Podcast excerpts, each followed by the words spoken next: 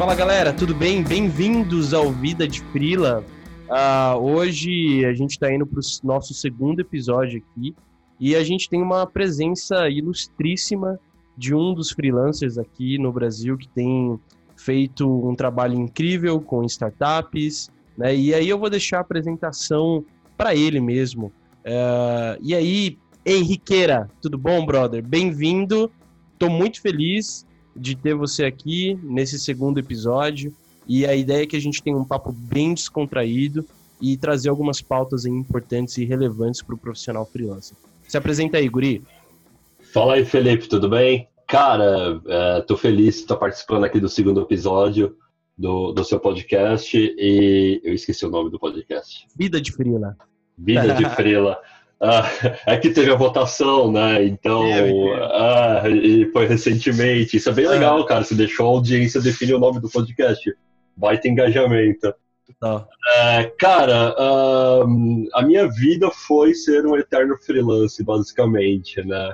Eu, tecnicamente, se for trabalhar, se for fazer um depara uh, de coisas que eu já fiz na vida, eu já passei tecnicamente por a última vez que eu contabilizei isso, 31 empresas, né? E eu tenho 35 anos. Nossa, você fica um ano por empresa? Não, cara, eu fico três meses, quatro meses, justamente porque eu levo uh, cada negócio como se fosse um job. Né? Se o job faz sentido para mim, eu continuo. Se o job não faz sentido para mim, eu demito e, e pego um job novo. E, cara, devido a isso, eu consegui bastante experiência de carreira. Hoje eu sou CMO na The Checker, que é uma plataforma de validação de e-mails já global. Uh, a gente atende aí milhares de pessoas uh, por mês, já faz milhões de validações por ano. E a gente já está, inclusive, aí buscando a nosso investimento série C de americana aí na casa de um milhão de dólares. Uou, uou, que incrível. Massa. Cara, legal, legal demais. É, é muito bacana trazer esse, essa percepção, né, de projeto, né? A gente, os freelancers, eles pegam projetos, né? Eles não, eles não têm a necessidade de serem fixos por um longo tempo numa empresa, porque não é esse o nosso propósito. Nosso propósito muitas vezes é pegar um desafio, tentar passar por esse desafio, conseguir atingir uma expectativa mínima viável ali de resultado do que é, era visto e era proposto pelo cliente do lado de lá, e a gente entrega um projeto inicial aí e depois a empresa continua rodando. Tem sim freelancer que pega o projeto de ponta a ponta, né, fica num, num cliente 10, 15, 20 anos, mas é, é, é, muito legal essa liberdade que o freelancer tem, né? Uh, e aí tira um pouco do peso nas costas, né?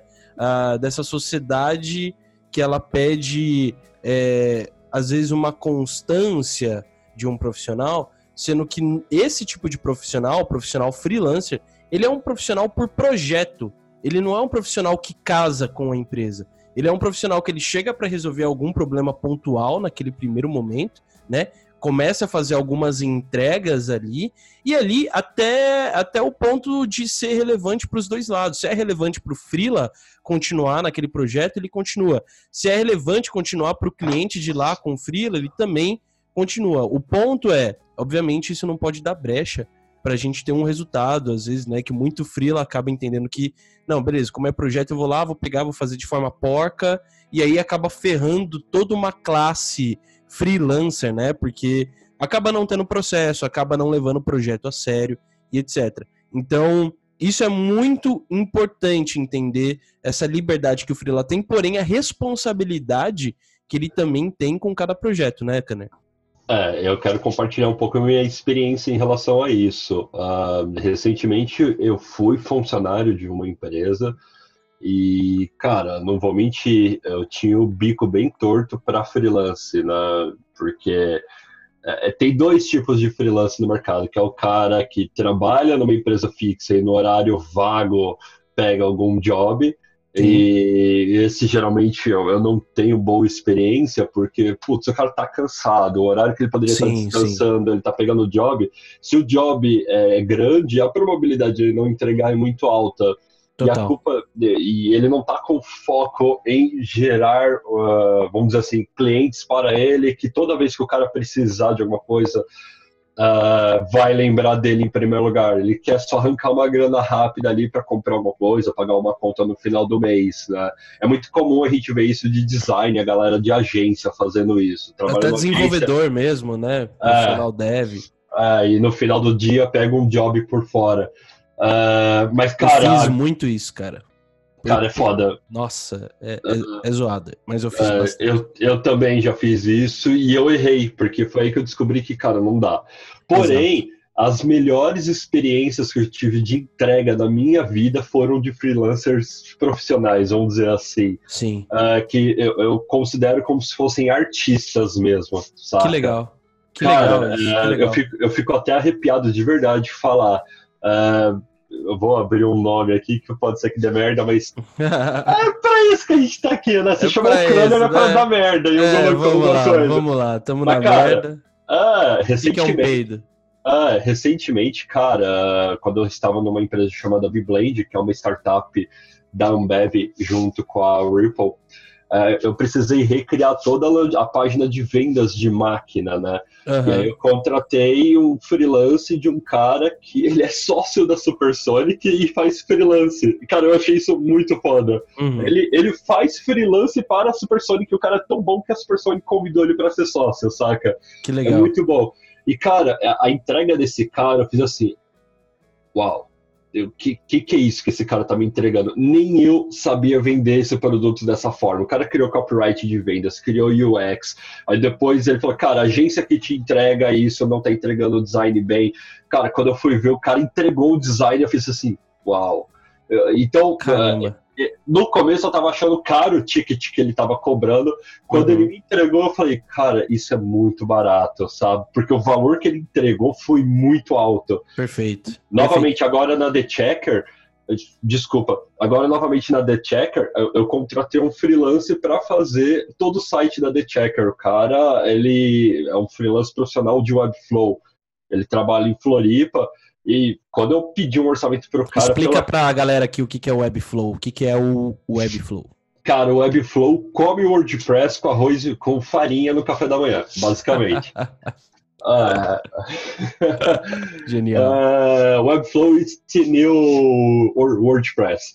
Mas, cara, o Webflow é um builder de site. Tá? Para sites estáticos, você precisa de perform alta performance, SEO, essas coisas, é a melhor plataforma do planeta até o exato momento. Os caras acabaram de captar 200 milhões de dólares e viraram unicórnio no mês passado, saca?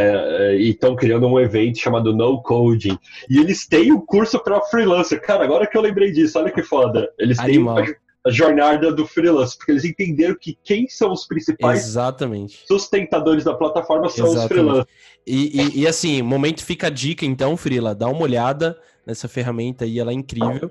E, e, e assim, só pra gente não perder, a gente vai entrar, eu quero entrar nessa questão de, de valor, né, de percepção de valor do freelancer, mas vamos, vamos seguir a pauta até a gente chegar ali. Então, primeiro, né, a oh. gente estava falando uh, desse freelancer que ele tem a liberdade de pegar projetos distintos, porém ele tem que ter sim uma entrega uh, mínima, né? Uma entrega mínima viável ali de expectativa em relação ao projeto, né? A gente entende que não é todo freelancer que vai conseguir ter uma entrega sublime, até porque é muito de personalidade, é muito de freelancer para freelancer essa questão do cuidado com o acabamento do serviço, né? O cuidado com o cliente, o processo e etc. Mas entrando nesse ponto assim, né? É, como que o freelancer ele consegue se posicionar, como que ele consegue posicionar uma autoridade? Porque a gente vê, assim, um sério problema hoje uh, de muitos profissionais, né? Muitos, existem muitos freelancers. Até 2025, a ideia é que 50%, né? A, a, a, a estatística é que 50% dos profissionais no, no Brasil sejam freelancers, né? Ou no mundo. Então, assim, cara, é, como que o, o, o freelancer consegue se posicionar né, num, num mar cheio de outros freelancers. Obviamente, eu entendo que a percepção é mais ou menos, é, é mais ou menos a, a, igual aquela do empreendedor, né? Não é todo empreendedor que vai conseguir ficar milionário. A mesma coisa com o freelancer. Não é todo freelancer que vai conseguir ter uma carreira, um protagonismo absurdo. Mas dá para fazer isso no qualitativo, né? Se ele conseguir é, ter um posicionamento de um modo qualitativo ali, com um grupo uh, de clientes ideais que realmente vejam relevância no trabalho dele, eu acho que é viável. Né? Ele não vai ser esse cara do mainstream, super famoso e etc. Por exemplo, como o Seth Godin, né? O Seth Godin, ele se considera um freelancer, mas o Seth Godin é o Seth Godin, né? Uh, então, como que o Freela constrói essa autoridade no modo qualitativo ou quantitativo? Legal, legal, porque eu passei bastante por isso e essa foi minha meta de 2018, construção de autoridade. Lindo. Justamente na época que eu estava focando muito em freelance. Um, eu, eu, tenho um, um, vou dizer assim, um pensamento que para a maioria das empresas você ser um freelance, uh, um freelancer, né, no caso, eu estou esquecendo o R, uh, é um sinônimo de serviço barato no Brasil. Né? Ah, vou pegar um freela né? Então, putz, vai vir jobzinho barato. Cara, pelo contrário, freelancer, na minha visão, tem que ser mais caro do que trabalho de uma agência ou de uma empresa. Porque é diferente você contratar uma empresa que pinta a parede de você contratar o Picasso, que é um freelancer, saca? genial, genial, genial. Então, eu me posiciono para, cara, eu quero ser o Picasso desse nicho.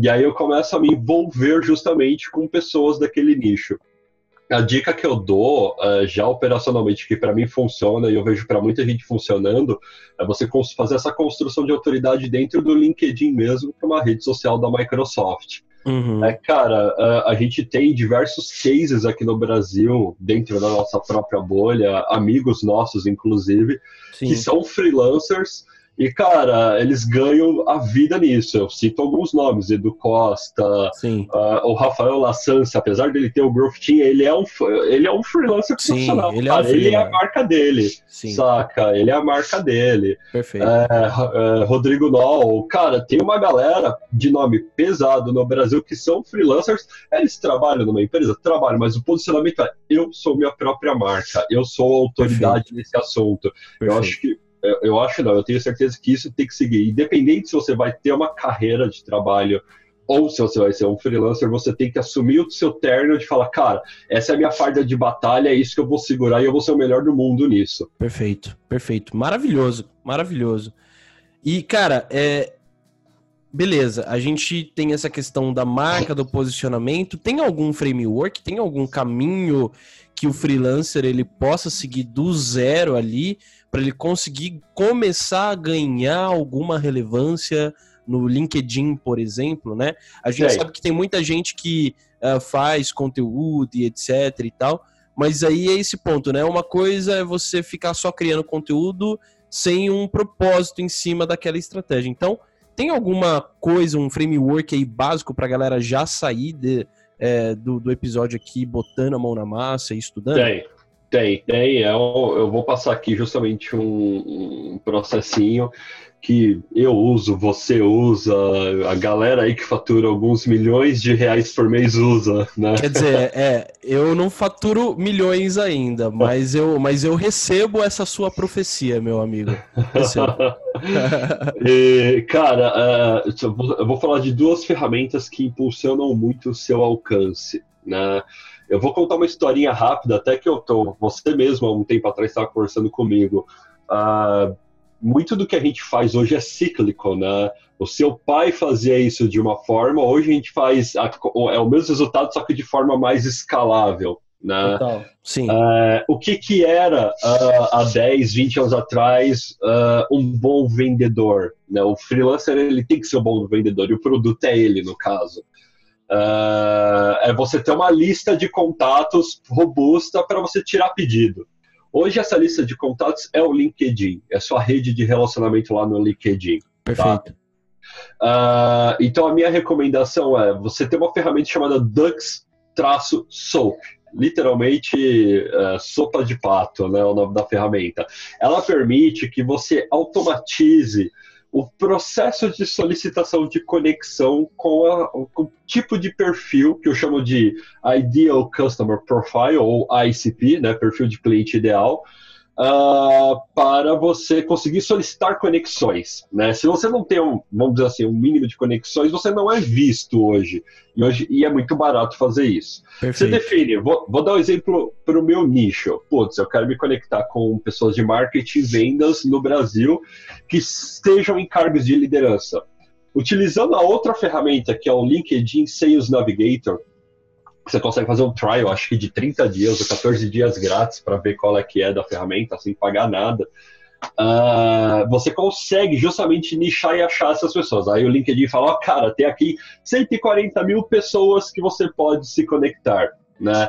O DuckSoap, ele permite que você automatize a solicitação de conexão mandando uma mensagem. Então, olá, Felipe, Uh, eu sou o Henrique e estou me conectando com outras pessoas de marketing vendendo no Brasil. Espero que no futuro a gente possa trocar experiências. Com certeza, quem trabalha no LinkedIn, quem usa o LinkedIn, já deve ter visto uma mensagem dessa, nossa solicitação de conexão. Sinto dizer que isso é uma mensagem automatizada. Ninguém sinto, sinto, meu nome. Sinto acabar com os seus sonhos. Uh...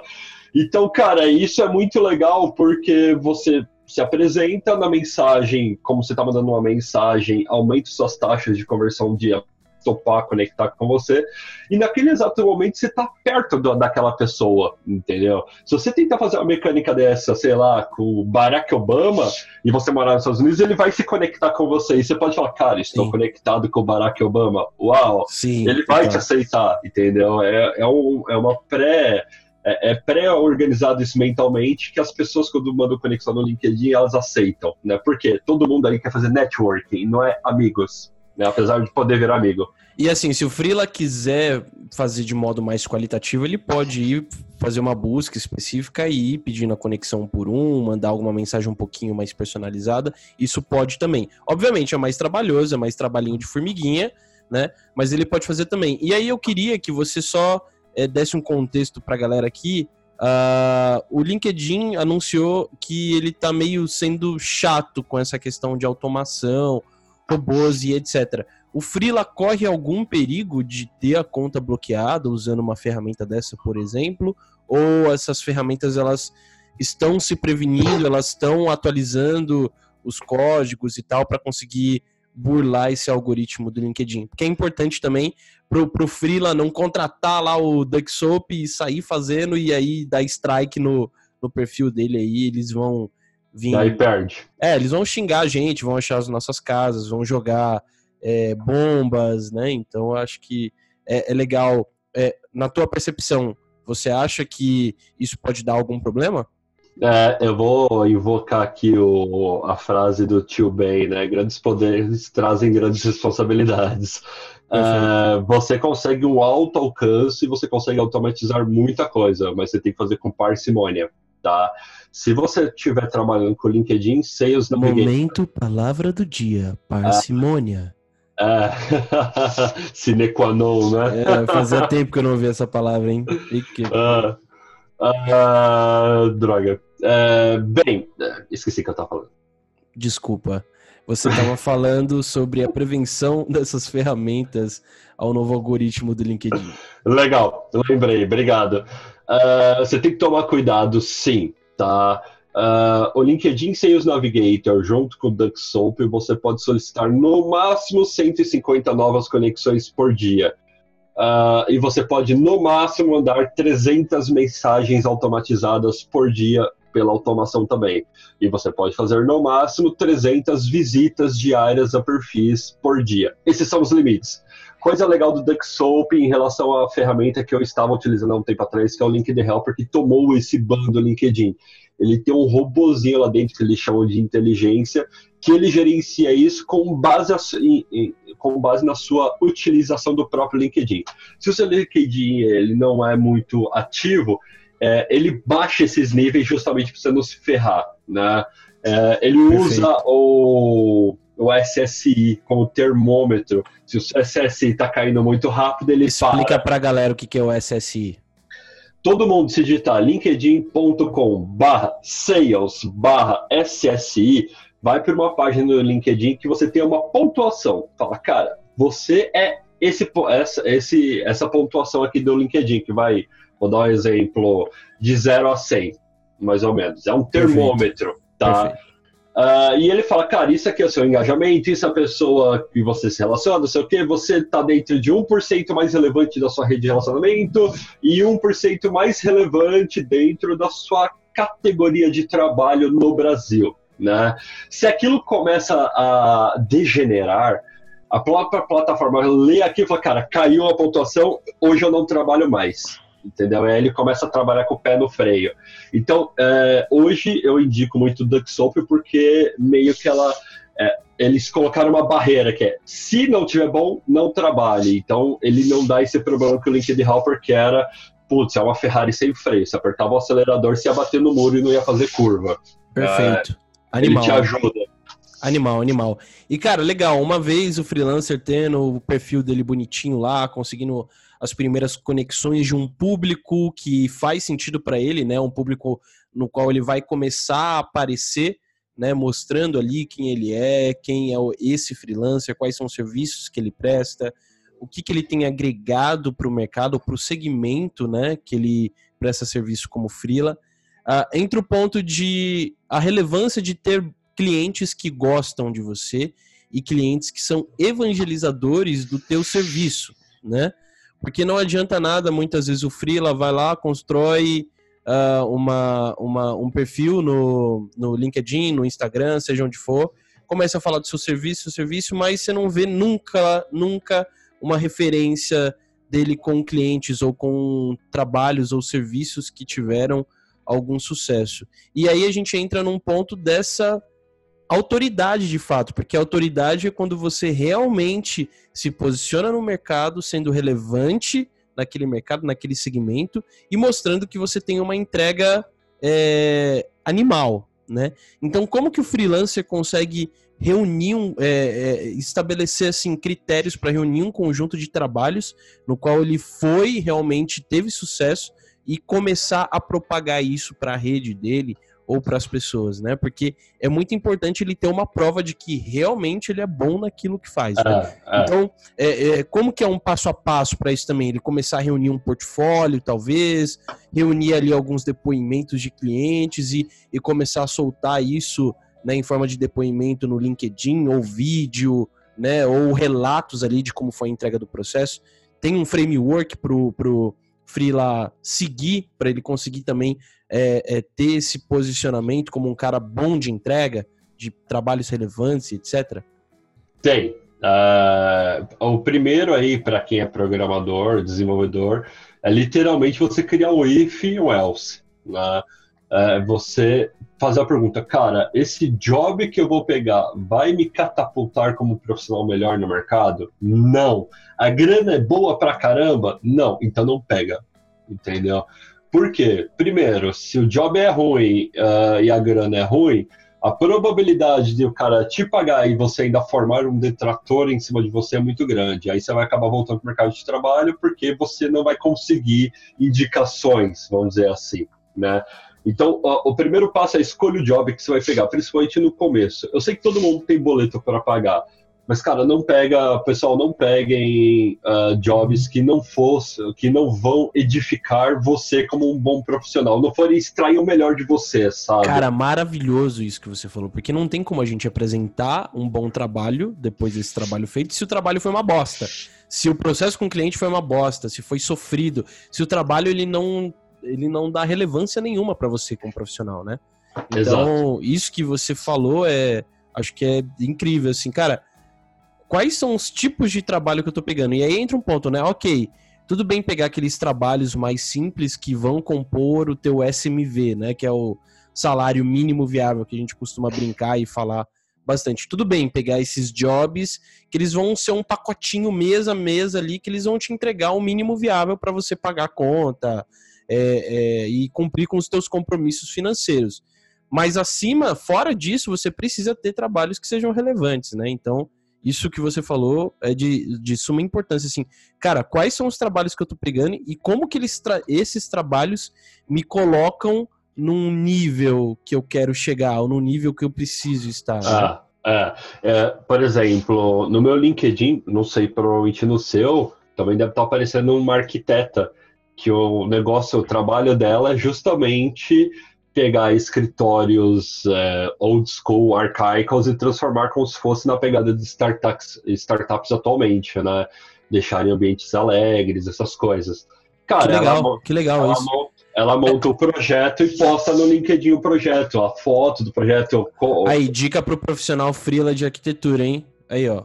É, cara, é muito legal e ela tá jogando isso no LinkedIn e tá chovendo CEO de empresas querendo uh, arrumar o escritório para montar um projeto com ela e que ela uh, lidere a obra para ser entrega do jeito que ela arquitetou, sabe? Cara, Recentemente eu indiquei um amigo e ele tipo, fechou com ela um ticket de 14 mil reais, por exemplo. Cara, que animal. Depois, se puder, é, eu vou deixar o link, busco o, o, link do perfil dessa menina, eu vou deixar na descrição aqui do, do podcast no Spotify, é, pra galera dar uma olhada e tal, principalmente essa galera de arquitetura. Cara, que, que incrível, que alto nível que tá o papo, muito legal. E agora, ok, fechando todo esse escopo, né, uh, de autoridade, posicionamento freelancer, né, você deu alguns exemplos aí de profissionais, né, que são são top no mercado, mas tem um posicionamento freelancer. Acho que a galera até que entendeu bem e bacana demais. E agora a gente entra num ponto de para um bom trabalho acontecer, o freelancer precisa saber ter disciplina, precisa saber ser produtivo. E aí eu queria que você contasse um pouco da tua história, assim, do, é, do que, que você aprendeu nessa jornada freelancer, né?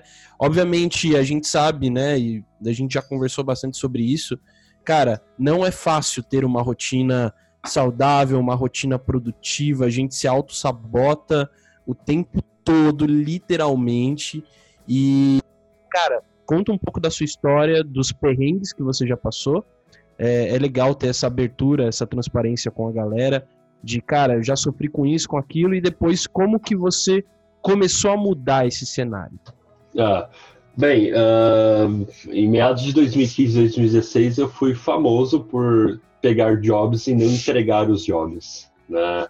Eu cobrava antecipadamente, uh, e aí, cara, eu perdia totalmente o flow, uh, por causa que eu não conseguia me organizar. Eu era um, um, a procrastinação para mim era um craque na minha vida, vamos dizer assim, né? É, eu acho que eu e você no passado, inclusive, até tivemos uma briga relacionada a isso. A gente e... já brigou bastante. A audiência não sabe, mas a gente briga pelo menos uma vez por mês, uma vez a cada dois meses. Mas é uma, é uma, é um, é uma relação de amor e ódio. Mas, bom, a audiência não precisa saber da nossa intimidade. Mas, cara, é, é, isso é sinceridade, entendeu? Eu acho bem importante. E são essas coisas que fala, cara, eu tô errado. Eu preciso dar uma olhada aqui e melhorar. Uh, então, assim, uma das. Eu, eu trabalho num negócio que toda a operação é remota. Né? Ninguém trabalha junto. Eu sou o único que sai de casa, por exemplo, todos os dias para ir trabalhar no escritório que eu aluguei, no caso, num, num coworking próximo de casa. Então a dica que eu dou é acorda cedo, toma banho, coloque uma roupa de trabalho, não fica de pijama fazendo seus jobs, porque é, cognitivamente seu cérebro vai achar que você está em momento de relaxamento ainda. Então você não consegue trabalhar alto nível. Há casos e casos, lógico. Uh, no meu caso, por exemplo, como eu não tenho um cômodo na minha casa onde eu entro e falo, opa, aqui é meu trabalho, para mim não funciona. Eu tenho filhos pequenos também que em casa eles não deixam eu trabalhar. Então eu saio de casa todos os dias, né? Uh, porém, antes de eu ir trabalhar, eu faço uma coisa, que é fazer exercícios. Uh, parece blá blá blá, mas cara, isso mudou completamente o Henrique Kanner de trabalho. Por quê? Eu estava até ontem num grupo de WhatsApp, que o Felipe também faz parte, fala, galera, eu, eu não fui para academia, não estou conseguindo trabalhar, me ajudem. E aí um rapaz falou, cara, vai lá, faz 60 agachamentos com pausas de um minuto entre a cada 20 agachamentos que você vai ficar bem melhor. Aí eu falei, ah, cara, bullshit eu acho que eu vou para casa dormir um pouco, mais tarde eu volto para trabalhar. Cara, eu me tranquei numa sala de reunião, parecia um retardado doido mesmo. eu fiz os exercícios, eu voltei outra pessoa para a mesa. Uh, sangue circulando, minha cabeça, produtividade, eu estava mais criativo, eu comecei a trabalhar, que eu fui parar 11 horas da noite de trabalhar. Então, fazer exercícios ajuda muito. Outra dica, para quem trabalha em casa, freelance geralmente trabalha de casa. Tira um ou dois dias da semana para ir trabalhar com outras pessoas. O network, o network é muito importante e esse network você consegue é, futuros sócios, vamos dizer assim, ou uh, até futuras parcerias. Tipo, um cara também é um freelancer e vocês se marcam todo dia de trabalhar lá na Quitanda de Pinheiros, aqui em São Paulo, que é de graça trabalhar lá. Ou lá do Mirante, que eu e o Felipe a gente já fez várias vezes, Mirante 9 de Julho, na Paulista. Maravilhoso. Para quem é de São Paulo, indico demais. Eu gosto muito, internet grátis, o café lá é muito bom. Uh, então a gente senta para trabalhar e quando você olha ali, tem um monte de gente similares a você fazendo coisas diferentes que provavelmente são freelancers também. Interaja com essas pessoas, porque o arquiteto provavelmente vai precisar de um cara que faz site para um cliente. O cara que faz site vai precisar de alguém que faça massagem, porque ele está estressado, sabe? E nessa, quando você vê, você tem uma, uma rede de freelancers e você se torna autossuficiente em uma série de coisas. Um cliente entra querendo uma coisa com você, quando você vai ver, você ajudou o cliente a resolver vários problemas com outras pessoas e o cara fala: Uau, eu poderia ter contratado uma agência, gastado milhões com isso e eu não ia ter essa qualidade de trabalho de vários Picassos, cada um no seu nicho, resolvendo o meu problema, sabe? Perfeito. Uh, então eu recomendo sair de uma, duas vezes de casa para ir trabalhar, interagir, cara, pisar na lama mesmo, tomar chuva para interagir com outras pessoas. Tá? Excelente, cara. Isso que você falou é muito legal aqui. Eu, eu sou um pouco mais na, na caverninha, assim, eu gosto de ficar bastante em casa, mas na época que. Mas você não fica sozinho, você tem o doguinho. Não, é, exatamente. A gente vai ter um podcast falando sobre ansiedade é, é, na vida do Frila, depressão até, porque, assim, é, na época que eu tava bem ansioso, tava entrando meio que no momento de depressão, uh, mas por, cara, tá sozinho, né? Solitário, né, velho? Você fica enfurnado. E aí eu tava começando a ter uns picos de ansiedade e tal. E aí eu comecei a sair mais e tal.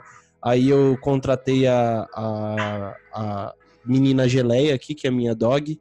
E ela faz uma companhia, então mudou bastante. Então isso que você falou é extremamente importante, né, cara? Como ela é o seu RH. Cara, ela, ela é o meu. Ela, então, é incrível, porque ela é o meu momento de. Ela vem me chamar justamente nas horas que eu eu de fato preciso parar. Tipo, eu tô num flow muito grande de duas, três horas e tal. Ela vem, ela começa a me chamar assim, tipo, aí é o momento que eu levanto, tenho 15 minutos ali de brincadeira com ela e etc. E aí eu volto. E, cara, como muda, né? E, é. cara, com pessoas mais ainda, né? Assim, você poder sair é, a, e assim, o Freela, ele é isso, né? Ele tem essa liberdade. Cara, você pode sair, você pode trabalhar de outros lugares, de outros países, né? Uh, o nomadismo está muito em alta ultimamente. Então isso é muito importante. Eu tenho um amigo desenvolvedor que ele atende empresas no Brasil e ele mora na Tailândia. Olha aí que maravilhoso. Faz, ele deve codar da praia, né? Cara, eu sei que assim, desgraçado. A, a, grana que ele ganha aqui, por exemplo, vou dar um exemplo, 10 mil reais, é com 10 mil reais lá convertido para a moeda deles, dá para viver seis meses, por é, exemplo. É, é muito barato, né? É muito, ah. é muito barato ficar lá. É, vamos, vamos todos para a Tailândia. Então. É, Fazer troca cara, de sexo. É, show. E, cara, quais foram, quais foram as técnicas, né? É, você falou do exercício, você falou é, de levantar cedo, de ter uma rotina mais saudável maravilhoso. E assim, é, fora isso, técnicas de, de produtividade, às vezes, né? É, bullet journal ou Kanban, etc. É, o que que isso, o que que disso você pegou para para inserir no seu dia a dia, né? Uma estratégia assim de uh, uh, uma estratégia não, uma, uma, uma técnica de to do, sabe? Ah, vou elencar as tarefas para eu não perder, eu vou organizar meu dia, as tarefas, para que ok, eu já acordei, fiz o meu exercício, tô, tô, tô bem, eu tô com a cabeça aqui limpa, tô cheio de energia e agora eu preciso colocar essas tarefas em ordem. Qual que é o processo que você segue e o que, que funciona melhor para você? Tá, vamos lá. Uh, para cada pessoa é diferente, claro. Sim, sim. Né? Principalmente dependendo de como ela lida com o cliente. Uh, eu, no meu caso, eu sou uma pessoa que perde atenção, perde o foco com muita facilidade. Né? Uh, eu consigo sair do flow muito facilmente e eu demoro para entrar no flow. Então eu não posso ter minhas atividades organizadas de forma digitais. Eu não posso ter app de controle de atividade, eu não posso ter um Trello de controle de atividade, Asana, essas coisas, porque eu lanço tudo lá, eu faço meu planejamento do dia, só que eu não sigo, entendeu? Eu Sim. vou fazer o que o meu cérebro quer se divertir. Cara, uhum. depois você faz isso, deixa pra lá. Você pode entregar sexta-feira. Quando eu vou ver, é sexta-feira da outra semana e eu não fiz a task ainda. Uhum. Como que eu passei a me organizar? Uh, tem um livro chamado Bullet Journal, em qualquer lugar tem aí ele em português. Uh, eu li esse livro e eu tentei trabalhar com Get Things Done, não consegui, uhum. né, justamente pela questão de ser mais digital. E aí o Bullet Journal me ajudou muito porque, cara, é um papel e caneta. Basicamente uhum. isso. É o back to basics, vamos dizer assim. Perfeito. É, depois que eu sento na minha mesa, uh, eu não falo com ninguém. Eu tenho que fazer isso ainda hoje, por exemplo. Eu não fiz. Uh, eu vou abrir meu caderno, verificar o que eu não fiz ontem, migrar para a página nova, deixando claro que é uma atividade migrada de ontem que eu não consegui. Então, sempre que eu não, não hum. mato a atividade do outro dia, eu migro ela para uma página nova. Eu não fico procurando páginas. O que eu tenho que estar tá fazendo está numa página na minha frente. Né? Uh, então eu, eu, eu, lanço as atividades que eu prometi pro, pro meu chefe, para os meus clientes, para cara, se eu tiver que pagar uma conta, tá no caderno. Perfeito. E esse caderno ele fica na minha frente o dia todo, aberto. Uhum. Então eu estou trabalhando no computador, olhando a tela ali do notebook, do monitor, fazendo minhas atividades. É, qualquer desvio de olhar para a direita ou para a esquerda, eu já vejo o caderno e aquilo me fala, novamente, cara, é isso que eu tenho que fazer hoje. Não o que eu estou vendo na aba aqui novo, que é, por exemplo, de um conteúdo novo que eu estou lendo. Porque a aba eu fecho, sabe? De vez em quando eu posso esquecer de abrir. Perfeito. Uh, então, é isso que eu vou fazer. Como eu lido, como eu dou feedback para as pessoas que dependem daquela atividade, tá? Uh, eu ligo para a pessoa eu não mando texto, eu ligo para a pessoa, cara, uh, eu, eu, eu tenho um compromisso com você hoje de entregar tal coisa, tal horário. Uh, primeiro que eu não faço minhas atividades por horário, eu falo, eu tenho que fazer isso hoje, né? Então, eu não coloco horários, eu posso demorar 30 minutos ou 5 horas para fazer aquela atividade, eu não sei, tudo depende da minha produtividade naquele dia. Então, aquilo que eu tenho que fazer hoje, eu, eu, eu tenho que fazer tudo mesmo naquele dia. Eu não lanço mais coisas que eu consigo. Tem cinco, seis linhas no máximo de atividades. Perfeito. Uh, e aí eu ligo para alinhar. Na... E eu já deixo claro, cara, eu sei que muitas pessoas não gostam de receber ligação, mas é uma forma de eu me comprometer com você que eu vou fazer algo, sacou? Uh, então eu ligo, tô ali como se estivesse frente a frente a pessoa, ou num, num, num Skype call, ou no meeting, ou no Zoom, fala, cara, é o seguinte, eu tenho essa atividade com você, eu vou te entregar lá hoje, beleza? Beleza. Eu me comprometi com aquela pessoa, a pessoa ela vai estar esperando aquilo. Então eu tenho a minha consciência me cobrando, fala, cara, você prometeu, você tem que entregar, e tem o meu caderno falando que aquilo é importante. Entendeu? E quando eu termino a teste que eu ligo novamente, cara, tá aí, dá uma olhada. Vamos alinhar só para eu te explicar ela, entendeu?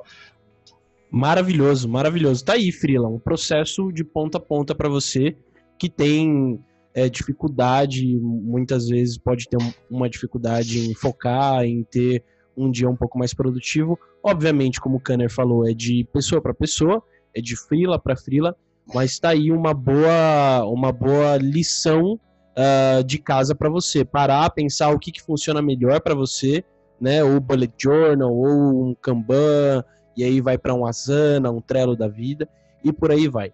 Cara, é, eu tenho um post que eu escrevi no LinkedIn que teve 150 mil acessos. Eu vou te passar para você colocar no link aqui da, da descrição. Legal, legal. Vou pôr no link para a galera ver aqui. É, cara, muito incrível, papo de alto nível. E para terminar aqui, uh, eu vou te pedir três dicas, né?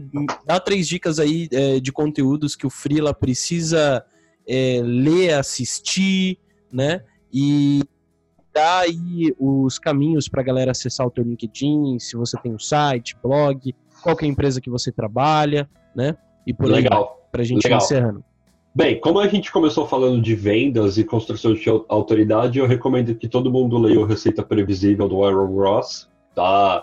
Uh, ele vai ajudar muito a criar um pouco do mindset, apesar de ser um livro antigo, ele vai ajudar você a criar um mindset mínimo para relacionamentos e chegar em novos clientes para você. Recomendo a leitura do Bullet Journal também, eles têm um blog muito bom com cases uh, de, de inspiracionais, né, de como você se organizar em relação a papel e caneta, eu gosto muito. Uh, nesse caso, esses dois livros que eu tenho para indicar, tá? que são Legal. os conteúdos que sustentam isso que eu falei. Bem, meus contatos, você procurar no LinkedIn Henrique com H. Kanner, que é C de casa, A de amor, N de navio, E de escola, R de raça, você me acha. Ai, figura. Você me acha em qualquer lugar, seja no LinkedIn, no Instagram, no Facebook, qualquer lugar tá? Eu tenho um blog também, se chama growthhacking.substack.com. Eu, eu peço até para o Felipe colocar depois na descrição vou, do podcast também. Onde eu falo sobre processos de vendas. É uma forma de eu criar conteúdo que sustenta autoridade para mim no mercado. Que legal. Cara, fantástico. Muito obrigado. Valeu pelo seu tempo. Eu sei que você está na correria aí. Eu sei que tem muitos desafios, muitas coisas aí. Obrigado mesmo pelo seu tempo. Eu acho que foi muito rico para mim, aprendi bastante coisa, pro Frila também, acredito. E é essa. É, e é isso aí, a gente se vê numa próxima, a gente vai continuar tentando trazer conteúdo pro Frila lá, vamos tentar é, marcar umas lives pra galera do Instagram e etc. E é isso, Frila. Obrigado, obrigado, Kanner. Obrigado, Frila, você que ficou o tempo ouvindo com a gente aqui também. Seu tempo, espero que tenha sido valioso. E é isso, a gente se vê no próximo episódio. E o próximo episódio vai ser com um cara que eu gosto bastante. Ele vai falar um pouco sobre conteúdo aí para freelancers, né? É o Cestari. E é isso aí. Valeu, valeu, Kanner. Um beijo na bunda e muito obrigado mais uma vez, meu amigo. Rapaz, valeu, pessoal. Um abraço.